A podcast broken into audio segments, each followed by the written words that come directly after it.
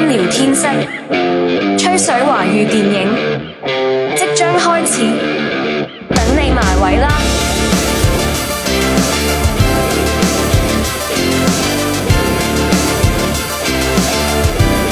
大家好，欢迎来到不科学影音聊天室，我是你们的好朋友老孙。我们的暑期档大战续集来了，上期说到封神、伯邑考营救姬昌，接下来我们聊聊其他几部电影，听起来吧。有请李李李亮光。然后还有一个问题就是，这个姬发为什么感觉和商王有点亲近啊？跟他的养子似的，是那种感觉。姬发可能也是进行了一些改变吧。对对对，嗯、有可能之前不是给他爸扣下了吗？就原著里对，就是给西伯侯姬昌扣下了，但是来营救姬昌的不是姬发，是姬昌的长子伯邑考。伯邑考对长得很帅，琴技也好，完了妲己就相中他了，想引诱他不成，然后就向纣王进谗言，把那个伯邑考剁成了肉饼给姬发吃，就是原著里是这么一个情节嘛。对，预告里我感觉可能姬发和姬昌的角色有点变化，可能把姬发给压那儿了，是不是？嗯，也有可能吧。对对对，有可能改变成这样的。然后你看那个雷震子怎么样了？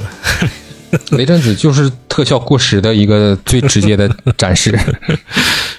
这个我感觉钢铁侠一半都不到呢，绿巨人那个 对呀、有点像动那个游戏那个，我感觉塞尔达传说比不比他那个 做的好点儿？塞尔达他他不以画面著称，这个东西没没法比。我说最终幻想啊，好，那那最终幻想那肯定，我觉得要比这个雷震子好吧？真的假的？真的，就就我二零年直播打那一代最终幻想，我感觉效果都比要比雷震子好。这个雷震子是姬发的孩子吗？不，姬昌的孩子是不是？对，也是姬昌的孩子，嗯算是呃，我记不太清，好像算是他的义子。他好像一百多个孩子是不是？对，有是姬昌有百子之福。对对对，嗯，这里说的姬发就是后来的那个周文王，是不是？没有，姬发是周武王，完了姬昌是周文王。就是他俩是那个推翻商朝的重要角色呗，是不是？嗯，是武王伐纣嘛？武王是推翻商朝的重要角色。啊，行，在这里就给不熟悉封神的朋友哈、科普一下。嗯，李毅老师，你感觉这个可看吗？有没有可能？有没有可能爆掉？是不是？就是超越中国所有的票房？那爆掉当然是再好不过的现象了，但是以我的态度来看，其实是稍微有一些悲观的。这两天，对这两天我和行业里的就是影视行业的一些朋友聊天，他们大部分人其实对《封神》也是抱着相对悲观的这么一个态度。对对对，相对悲观，因为它投资太大了。我感觉十六个亿啊，是不是？对呀、呃，一个是投资，其实投资大和观众没有什么关系嘛，就是说更更更多的是是是对他这个表现的预测和一个期待嘛。但是说就就刚才聊了这么多，不管是特效啊，还是一些情节上的魔改啊，还是怎么样，我都我都我都我都是觉得这这这个这很悬很悬这部片子。很悬，但是你不得不承认，乌尔善是拍中国拍奇幻最成功的人，你知道吧？嗯，对，没错，这倒是。嗯，因为他之前所有拍的奇幻片儿，基本上都没有赔的，没有一部赔钱的吧，是不是？而且嗯但这一部的情况也毕竟是相对特殊一些呀。而且拍出了中国最好的奇幻片儿，是不是？那个《嗯寻龙诀》嘛，是不是？寻龙诀，对，嗯、就看乌尔善这部能不能驾驭了这么大制作，是不是？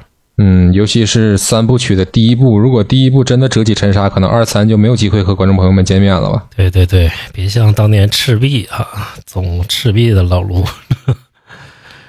哎呀，希望希望它好吧，希望它票房狂卷一百亿。对对对，我要是乌尔善，豆瓣开分第一天，我心脏病都得犯了，我得我得拴那儿。每天就刷呗，没完没了就刷。对，我操，开分都低于八以下，这个感觉就废废了，是吧？嗯，开分低于八以下还好吧，还好吧，只要是七点二左右，嗯我觉得就还 OK。啊，对，七点二左右吧。当然也不排除 那个易小星那种，是吧？但是易小星那种，他怎么讲？他关键是人家那个成本小呀。小，嗯，对，成本小，赔也能赔。对呀，嗯，嗯对呀，嗯，这这像像像像封神这个东西，真是赔都不能赔的项目。对，赔都赔不起。我感觉反正压力也非常大哈，整个压力交到了这个剧组这边儿，不是 那个制片这边儿了，是吧？嗯，还有不到化到底 对，还有一个月的时间 就能见分晓。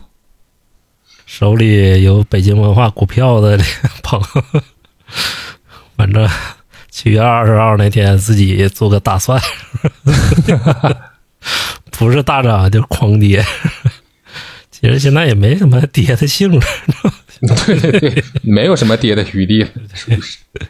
就等着它创造奇迹大涨一波，回点本儿。嗯，对我我我我我真的希望他好，我真的希望他好。嗯，对，我也希望它好，是不是？嗯，中国人自己的《指环王》多好啊！对对对，影视行业也是个提振。现在反正观众们哈都没上映，都留个口德吧，是不是？看真正看完了你再评价。呃，李一老师会不会去看呢？《封神》嗯，我会选择观望一下，观望一下。我会选择开分了之后，这他只要是嗯七点二分以上吧，我就觉得是有看的必要吧。我会去看，嗯，第一时间我就会去看这部，嗯，嗯，那等看看，反正咱俩应该都会去看一看。看完了之后，对，因为要做播客嘛，嗯，对，看完了之后，下一期复盘的时候，可以给大家再好好聊一聊这一部影片。因为马上就得出内容，嗯，可能这个流量是最大的。你这个我们有点现实啊，但别向我们学习，该去看就去看。对呀、看看电影嘛，这种东西，你就是你这对于普通观众来说，就是捡个乐嘛，喜欢就看呗，不喜欢就不看呗，就这么对点，对吧？就这么简单。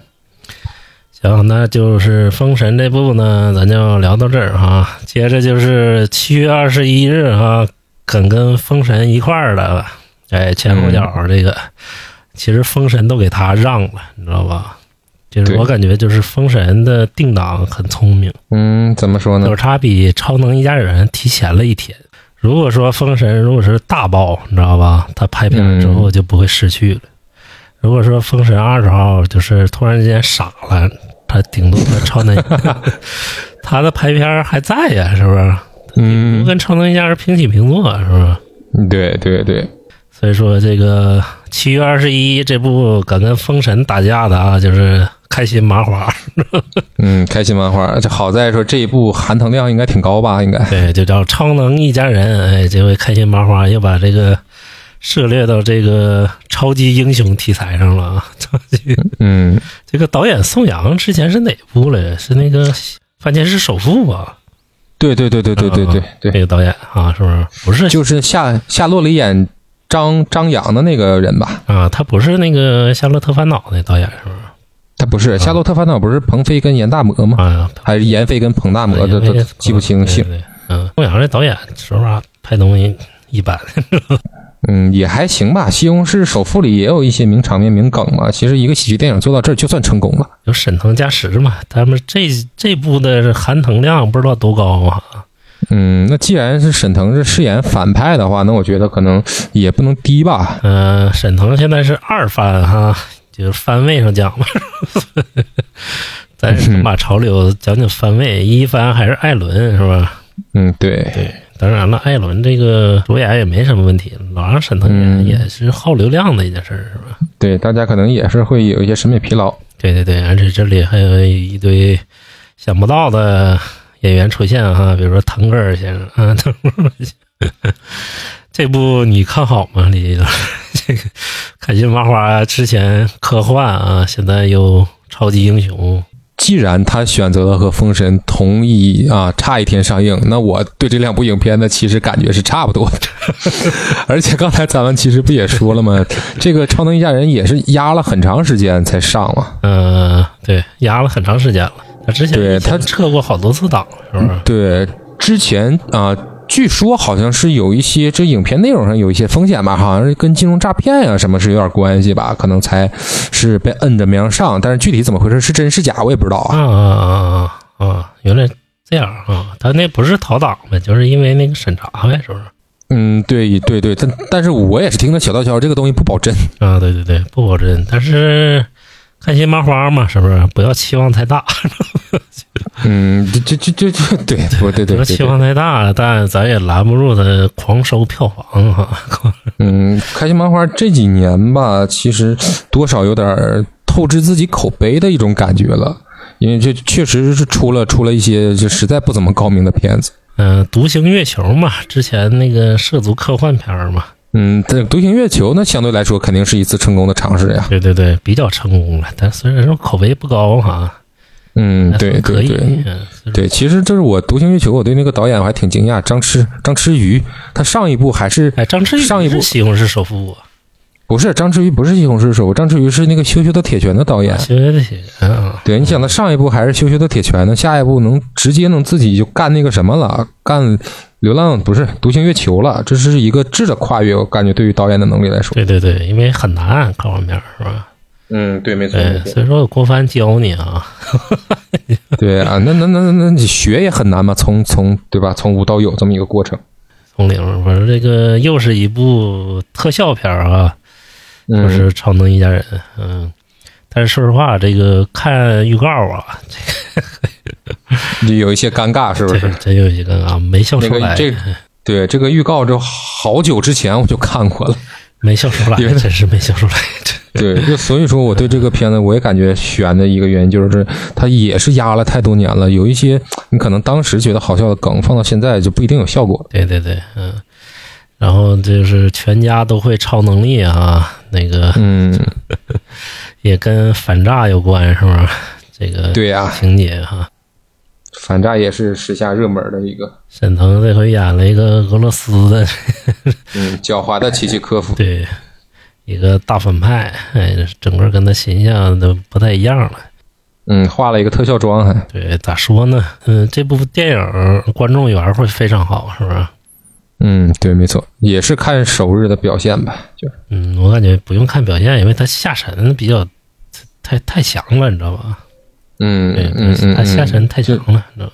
他只要能做到像《西红柿首富》那种感觉，其实就 OK。故事可以是一个简单的故事，只要里边能贡献一些名梗，我我觉得这这片儿就算成了。对对对，而且它是比较全年龄段的，就是那个什么人都能看。嗯、其实没什么太多讲，就看看口碑吧，是不是？对，看看看看口碑吧，而且是《超能一家人》这种片儿吧，跟那个《封神》比，甚至是我你要这两个非得选一个去电影院看，我可能会去电影院看《封神》，对，因为因为那个效果吧，你你去电影院肯定要强一些，但是《超能一家人》我我就我就觉得应该不会有什么太多的特效，你等上了视频网站，你在上网站上看一看，这也一样。对，那个为什么不去看《超能一家人》哈？总害怕上当，嗯，这两年上漫画的当太多了，是不是？花了很多钱，你感觉看了个小品，你知道，就是这种感觉。哎，你感觉这个东西在那个小荧幕前看一看哈，挺超值的，是不是？对，值不回这个票价。对，你说像大荧幕看这种，呃，又是这帮人，是吧？是吧？所以说都是齐齐哈尔人啊，嗯这这很很懊很懊恼，你知道吧？就是你去电影院看那种片儿，很懊恼，真的真的很懊恼，你知道吗？嗯，就所以说还啥，这要是搁我，哎我就是等，如果评价不错我去，如果评价真的一般，我就是等上了视频网站之后我再看一看，倍速看一看。对，除非你被憋的这都不行不行的，说我就想哈哈笑一下哈，我今天特别烦恼，那个也不一定，没准看完出来更来气。如果电影不好的话，呃，反正大家谨慎吧，对，谨慎吧。然后就是那什么了啊，七月二十八号，哎，大鹏导演又一部作品上映了，嗯，嗯，热烈，对，大鹏今年自己打自己，嗯，然后又是我们的王一博老师啊和姜子牙老师，一块儿了。你说这个黄渤真是最大赢家啊，这个整个，嗯，也黄渤也好多年没有这种感觉了吧？就是说对对对对同级上，对，很他好像好多年都没出来正经八百演电影。对，这这感觉他都不像是一线了哈，一线的大明星了。那咱接着说说啊那个热烈，其实看热烈吧，呃，整体观感好像没欲望不是很大啊。嗯，对，因为这个嗯，一个小可能片儿哈，属于一个对，也可能是一个题材，对于咱们这种中年男性来说 是有点遥远和陌生啊。这街舞，你这这这这，我也不了解，我我也不看街舞对。对对，我也不看，嗯、对年轻人好像吸引力会更大一点，是不是？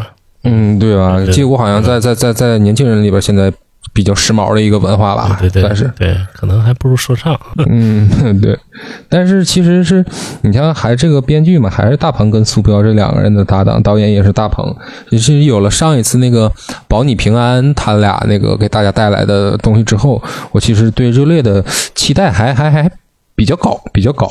就哪怕它是一个我不是那么了解的这么一个街舞题材的东西，我可能也会去想看一看。对，因为其实我呃挺理解大鹏导演为什么会拍这样一部片儿，因为他投资小啊，呃，风险低，就是见效快对对对，因为前两年疫情，这个你要说扎大投资很很难，是不是？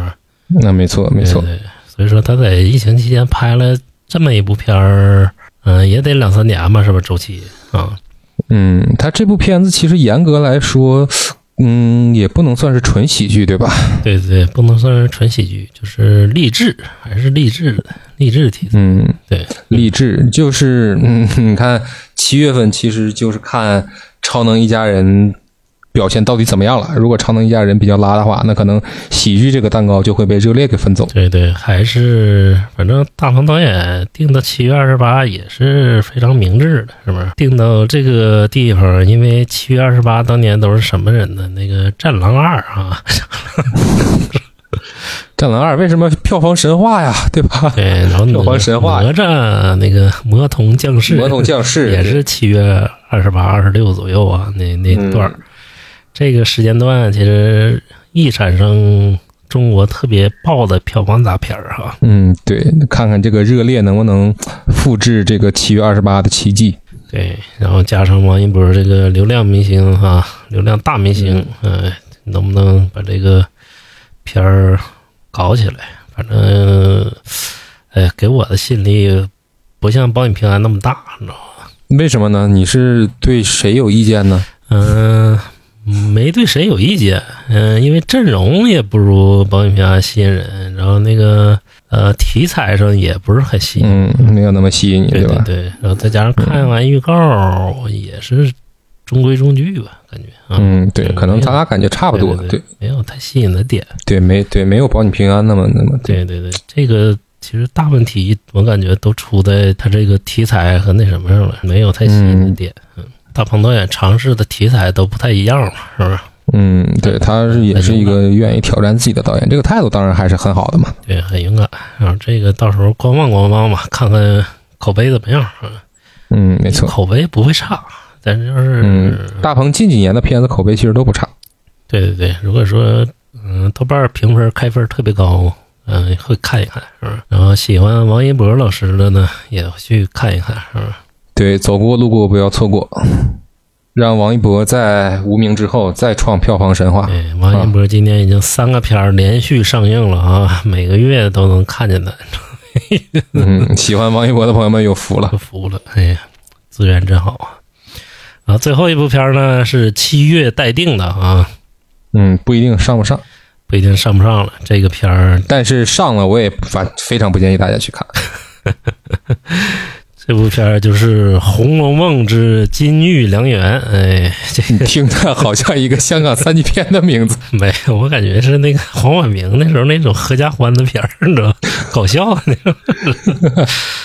看初看那名儿，我感觉还有吴君如呢，你知道，总看见吴君如在那，这种感觉。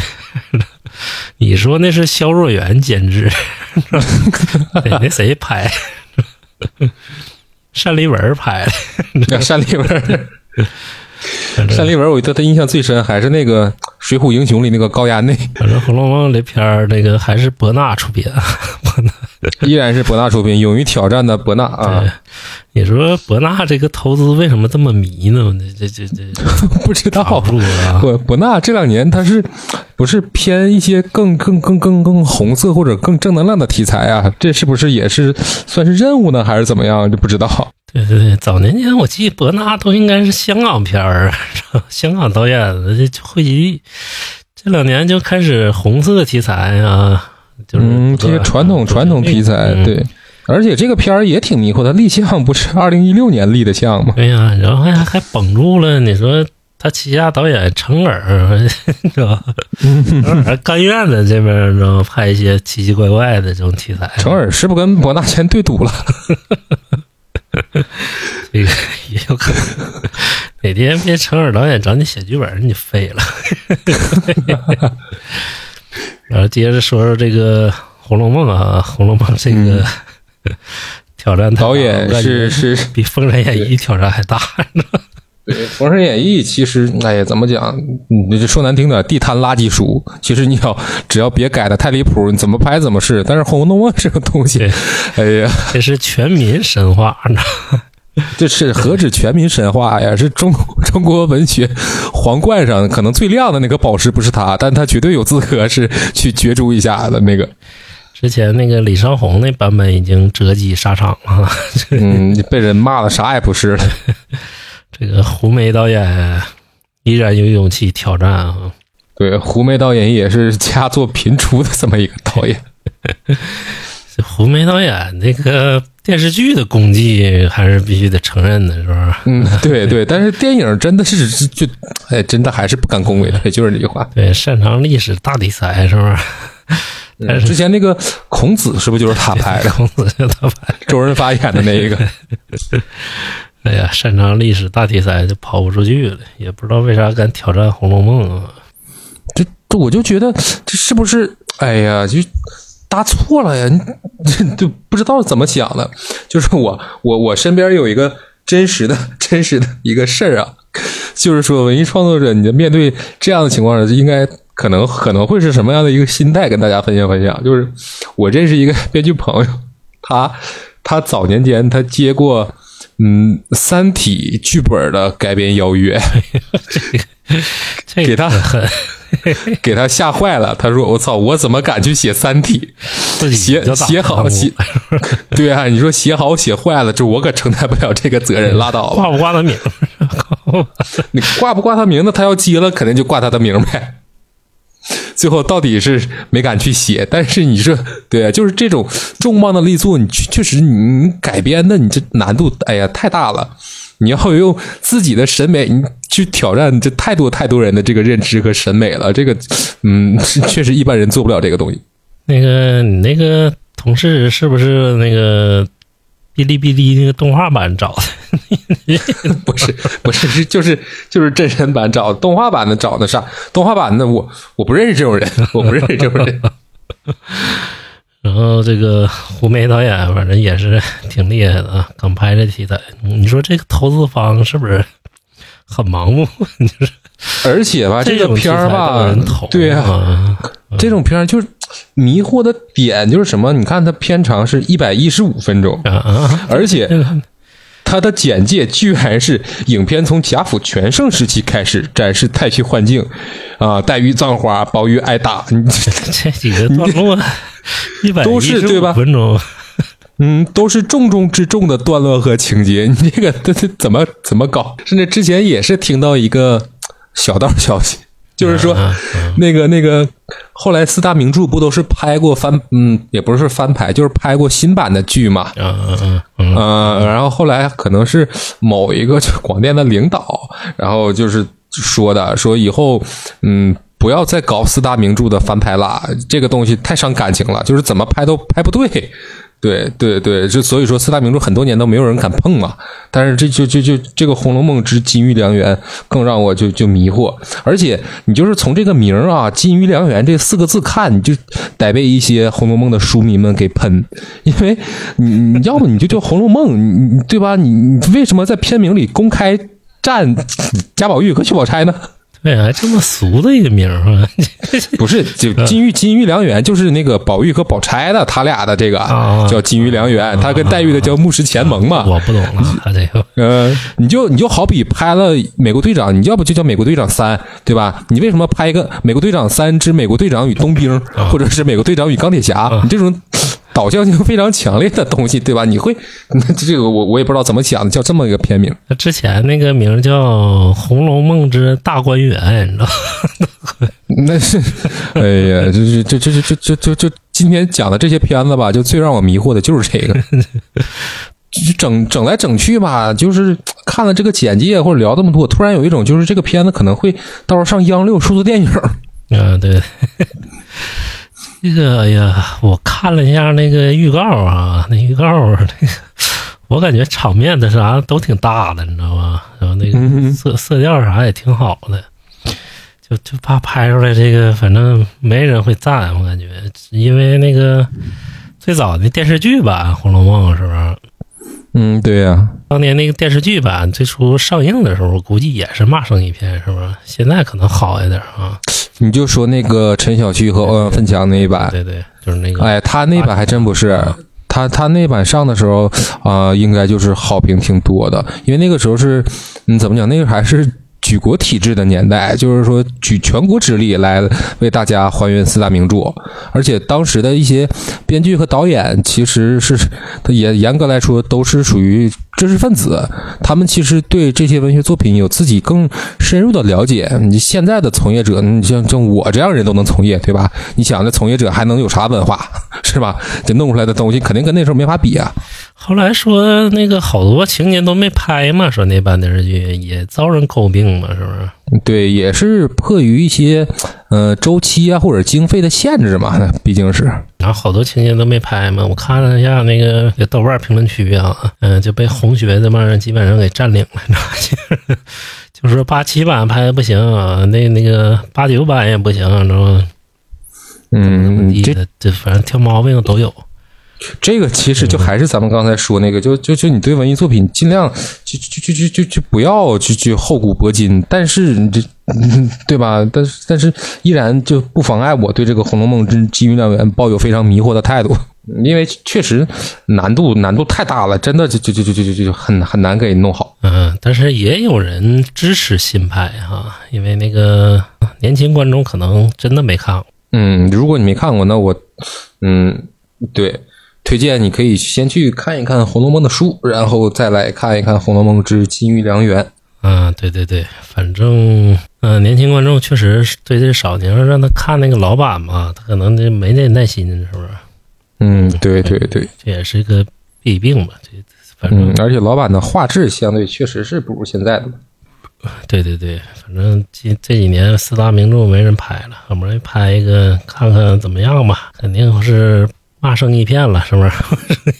嗯，这也不一定吧。最好的就是说它是一个九点零的《红楼梦对对对，》，狠狠的狠狠的打我的脸。哦，在《红楼梦》的演员名单里居然看到了关晓彤的名字，演的贾元春，对，贾元哦，贾元春啊、那嗯 那这这啊好好 符合吗？我不太懂啊。好好好，涉涉及到演员老师的，咱们就得说好啊。然后那个这个编剧何彦江还是那个孔子那个编剧，孔当然算了，不看了。编剧没有粉丝，编剧可以大胆开喷，别看了，这个片儿大家别看了。然后那个当然了，他也编过不少那个就是经典电视剧啊，《乔家大院》啊，《汉武大帝》啊，对呀、那都是跟胡梅导演一起合作的嘛。对对对那些电视剧确实是经典中的经典对对，这都是比较受好评的。这几个电视剧也是他弄的啊，这个就反正看看一看吧啊。大导演就身边肯定有御用的编剧嘛，嗯，没错，这个没错。然后这个就聊到这儿啊，七月的这个暑期档是不是？嗯，那这也大放了不少厥词。对对对，大放了不少厥词。然后回顾近几年的暑期档呢，反正呃，往往都是外国大片占据领先优势哈，感觉就是不会了，是不是？今年外国大片都有点怕华语片儿哈，那跑了。跑了。然后那个希望暑期档吧有个好的开幕。那当然了，暑期档不只是这一个月了，是不是？不止七月了，八月也对，还有八月份。八月。然后我和林林老师这期呢讲的比较长啊，我看看尽量分成两期给大家展示一下，是不是？又是华语影迷的这个狂欢了，是不是？嗯、好片儿我感觉要比那个春节档要多，是不是？这不好说，不好说，不好说。对对对，嗯，真的，这真的很难说。你看，咱俩聊了这么多，其实都没有那个春节档那么那么期待那么大嘛。对对对，更多的是抱有一种悲观的感觉。就看，反正就看开分了哈，因为口碑这个事儿，现在人们选电影还是也看口碑，是不是？嗯，对，是综合考量的因素比较多，口碑肯定是其中一个嘛。嗯，像说片荒的时候了，就是五月份那时候，人生呃，五月份那时候人生路不熟啥的，是不是那种那种可看的情况下，那你就没得选了，是不是？让一小星钻了空子，钻了空。这回就是你实力要是不行，这个没法钻空子的一个档期。嗯，对，就是真刀真枪的这么一个厮杀。对。滥竽充数了，你想回本儿呢？这个在这个档期你就别想了。嗯，我感觉你好像说这句话意有所指呢。在你心里，刚才说这句话的时候，你说的是哪几部影片？我说的都是外国电影。好，你这个够正能量啊！支持华语电影，哎，从我做起啊！七月份我就挨个看一遍啊。对，然后再给大家讲一讲。然后大家有时间可以把我那个票钱给我报了。那凭啥大家给你报了？不应该是你给大家报了吗？底下有打赏、赞赏功能。行，那就暑期档咱们就讲这么多啊。然后那个到时候我们会在评论区啊，依然是直播这个豆瓣的开分情况，嗯，没错，票房的一个情况。嗯，感谢李老师吧。啊，大家可以在呃，大家可以关注我们的不科学影音聊天室，点击订阅、评论，然后也可以加我们的群啊，一定要加我们群，因为我们群里就是喜欢华语电影的人也特别多哈。嗯，没事，交流交流。嗯，群友也给我们不少的灵感啊，偶尔还会有那个免费的咖啡。呃，行，感谢大家，然后。这期节目就到这儿结束，我暑期档没结束，呃，本期就是未完待续哈，嗯，未完待续的一个状态，未完待续，想继续听我们八月的哈，点赞过一千，评 论大家都跑了，评论过三十，那这个节目从现在开始可以跟大家说拜拜了，我和丽丽老师就是重新回归，再为大家讲解八月的电影啊。嗯，好，那大家八月再见。对，八月再见。然后八月份我给我们两个再给大家总体总结一下这个暑期档的状况哈。然后感谢大家，拜拜。嗯，拜拜拜拜，再见，拜拜。